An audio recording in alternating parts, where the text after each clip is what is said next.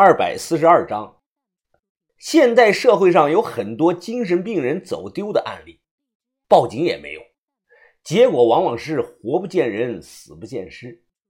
我个人认为啊，好像所有人都忽略了一个地方，那就是精神病院的太平间，尤其是一些上世纪建成、至今仍然营业着的这种老的精神病院，去找了就会发现。那里有很多身份不明、无家属认领的这个尸体，男女都有。反锁上门，打开灯，映入眼前的是两排靠墙放着的这个雪柜。雪柜呢，就是尸柜，生铁做的，外观像大号的抽屉。每个雪柜的门把手上都绑着一段红布条，或许因为时间久了没有更换。不少红布条都氧化成黑紫色了。我猜测绑红布条是为了警示一些不干净的东西，因为雪柜的门只有洋人能拉开。哟啊，真冷啊！我一个漠河人都感觉到这里冻得不行，呼出的气变成了肉眼可见的深白色。我眉毛上眨眼之间就结了一层浅浅的白霜。这这这、这、这他娘的哪里有纸箱子啊？这借着昏暗的灯光找了一圈，地上是干干净净，我连个纸箱子的影子都没看到。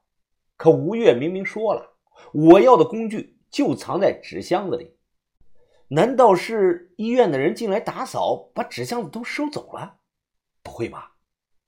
吴越如此精明老练的一个人，会犯这种低级的错误吗？要是没有顺手的工具，我就算挖十年也挖不通地道啊！不可能，吴越肯定藏在那里了，冻得牙齿咯咯打颤。我强忍着不适，用力拉出来一个离我最近的尸柜。只见里头躺着一个干瘦的老头，这个人脸色雪白，闭着眼睛，双手平放，身子被冻得像冰块一样硬。啊啊，对对对。不起啊，对不起，多有得罪，多有得罪，打扰了。说完，我用力的推回去。时间紧急，我又拉开了第二个，里头躺的还是一个老头。拉出来的那一瞬间，吓了我一跳，因为这个老头他双手交叉的摆放在胸前，他竟然睁着眼睛。我生怕他会突然眨下眼，然后直接坐起来。我一口气拉开了五六个，全都是被冻得硬邦邦的这个死人。眼看着马上就要到十点钟，病房锁门的时间了，我急得不行。突然，我眼角的余光看到了一个颜色不一样的尸柜，位于最下层。别的都是不锈钢的原色，唯有这个竟然刷了漆，刷成了淡黄色。纸箱子，纸箱子，原来吴越指的是外观颜色像纸箱子。我迅速跑过来，直接拉开了，看到里头放的是个鼓鼓囊囊的包裹。解开一看，我愣住了，一共三样东西：一把锋利的洛阳铲，外带两根套管，一件铁制的飞虎爪，还有一大堆圆筒形状的光滑木头。飞虎爪前段状如虎爪，关节可以活动，后半段绑着一条高度的这个登山绳。这个东西啊，我平常很少用到，只有那种藏在深山老林的地枯木才会用到这种东西。最后那满满的一大包圆柱形的木头把我看傻了，因为我完全不知道这是什么工具呀。这个东西做了榫卯结构，好像能全部的组装起来。当下我心头是一阵的冰凉啊，比这太平间的温度还要凉。隔行如隔山。这话一点都没错，吴越他压根不懂我们这行，这只是挖洞，又不是找墓打探方。他妈的，给我拿一把套管洛阳铲干嘛玩意儿？该给我十字镐，该给我短把的方头钎，或者干脆给我把旋风铲也行。叮铃铃铃铃，叮铃铃铃铃，门外突然传来了一阵急促的铃铛声。我拿了东西啊，便往外走，有些手忙脚乱。竟然忘了把停尸柜推回去了，我又跑回来把抽屉迅速的推回去。前头有个拐角，拐角那边很黑，那里啊应该还有一排柜子。就在这个时候，我突然听到拐角处传来了某种异样的声音。我皱眉听了几秒，抬头看向那里。这种声音不好形容，有点像那个绳子拍在地上的那种声音。此外啊，还夹杂着咚咚的跺脚声，就像，就像，就像有几个人在那边跳绳一样。我头也没回，迅速的拉开了门，冲了出去。妈的，你不是说三分钟吗？啊，怎么才出来？快把钥匙给我，我还得还回去。把钥匙丢给他，我跑回病房里，关上门。迅速的把装有工具的包裹藏在了床底下，刚喘了两口气，四楼的管理就来锁门了。男管理打开门上的小窗，向屋里晃了晃手电，见我一本正经的坐在床上，他隔着门问我：“怎么不开灯啊你？”“啊 啊，领导，我马上要睡觉了，还开什么灯啊？”“哎，你脸上怎么出那么多汗啊？刚才去干嘛去了？”“ 呃，我能干嘛呀？”刚才在棋牌室打了一套拳，男管理盯着我看了几秒钟，也没说什么，转头走了。吓死老子了！我不是幻听，为什么会有跳绳的声音呢？和太平间啊，仅仅只有一墙之隔。我耳朵贴在墙上，又仔细的听了好几分钟，那头什么声音都没有听到，安静的可怕。随后我一直盯着门缝看，直到亮光消失。这证明走廊的灯已经关了。十二点还有人来查房，现在还不到十点，时间还早呢。我从床下把包裹拖了出来，轻轻地拉开了拉链。研究了一会儿，我终于搞明白了，这些带榫卯结构的圆木头是干啥用的？这是过去老盗墓行里用的这个蜈蚣梯，用法是先把粗的圆木头一段一段的接起来，这是主体。然后把那些稍微细一点的圆木头分别插在主体的两侧，最后再把短销子顺着接口处砸进去固定好。做好以后就是一把造型怪异的木梯子，把这个梯子平放在地上，看着就像一条长了很多脚的这个大号蜈蚣。相传这个蜈蚣梯啊是鲁班发明的，因为造型比较特殊，方便携带。所以适用于某些狭窄的环境中。过去的盗墓贼常用这种梯子盗唐代墓，因为唐墓的天井都很高，用这个梯子爬上去可以到天井上放的陪葬品。吴越肯定是听人说的，所以才给我准备了这些东西。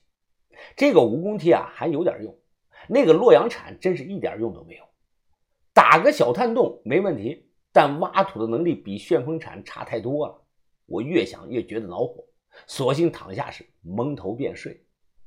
没几分钟，我又从被子里探出脑袋，看向墙那边。或许是心理的作用，我感觉啊，墙那头也有双眼睛在盯着我看。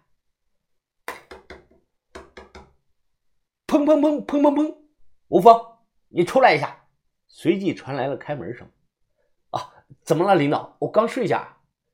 别问那么多，把鞋穿上，衣服穿好，给我们出来。我迅速的披上衣服，跟着这个护工啊走到了走廊。哎，哥，你这是要带我去哪儿啊？他没回话，很快就把我领到了一间房门口。房牌子上写着几个字：“行为校正治疗室。”哎，哥，不是我，我没有犯错啊！你带我来这儿干嘛呀？别废话，快进去！我被一把推了进去，然后啊锁上了门。看到屋里的一幕，当即啊吓得我右眼皮直跳。那个姓屈的男管理正一脸冷漠地坐在椅子上，内间被白窗帘挡着，我隐约的看到有个人躺在病床上，窗帘唰的被拉开了。我看到帮我偷钥匙的那个人被五花大绑的绑在了床上，一旁桌子上有台奇怪的机器，连着电线，电线一头又连着两块像电熨斗似的东西。这个姓屈的男管理低头点了根烟，他甩灭了打火机，脸色冷漠的看着我。他偷了我的东库钥匙，恰巧你今天搬到了洞窟隔壁的单人房。告诉我，你要我的钥匙做什么？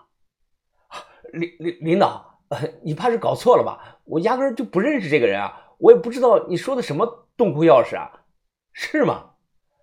你说的是实话吗？啊，领导，我发誓，我说的句句是实话。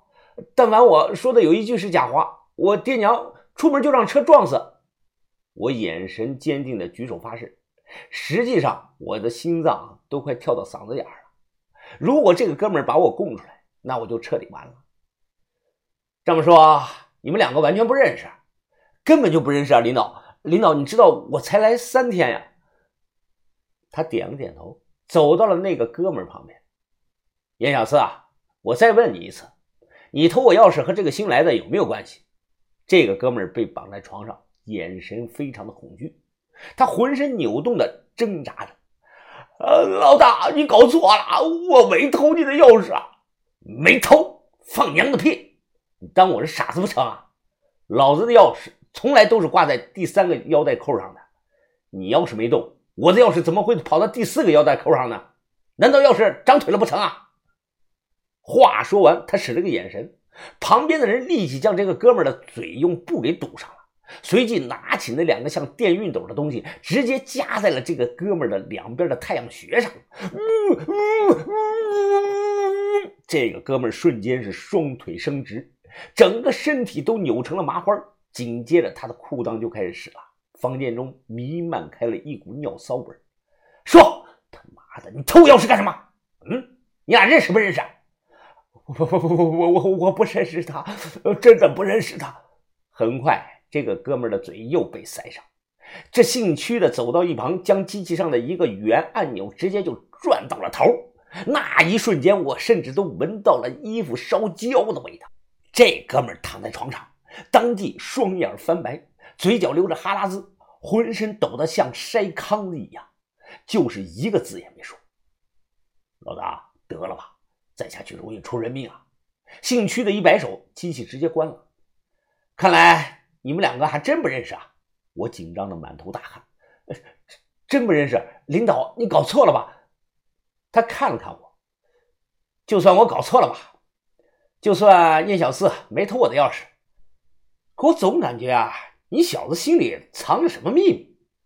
他冷着脸转头吩咐着：“去搜一下他的房间，给我搜仔细点啊，角落、床底下都不要放过。”听到这句话，我双腿发软，差点就站不住了。完了，那个包啊，还藏在床底下。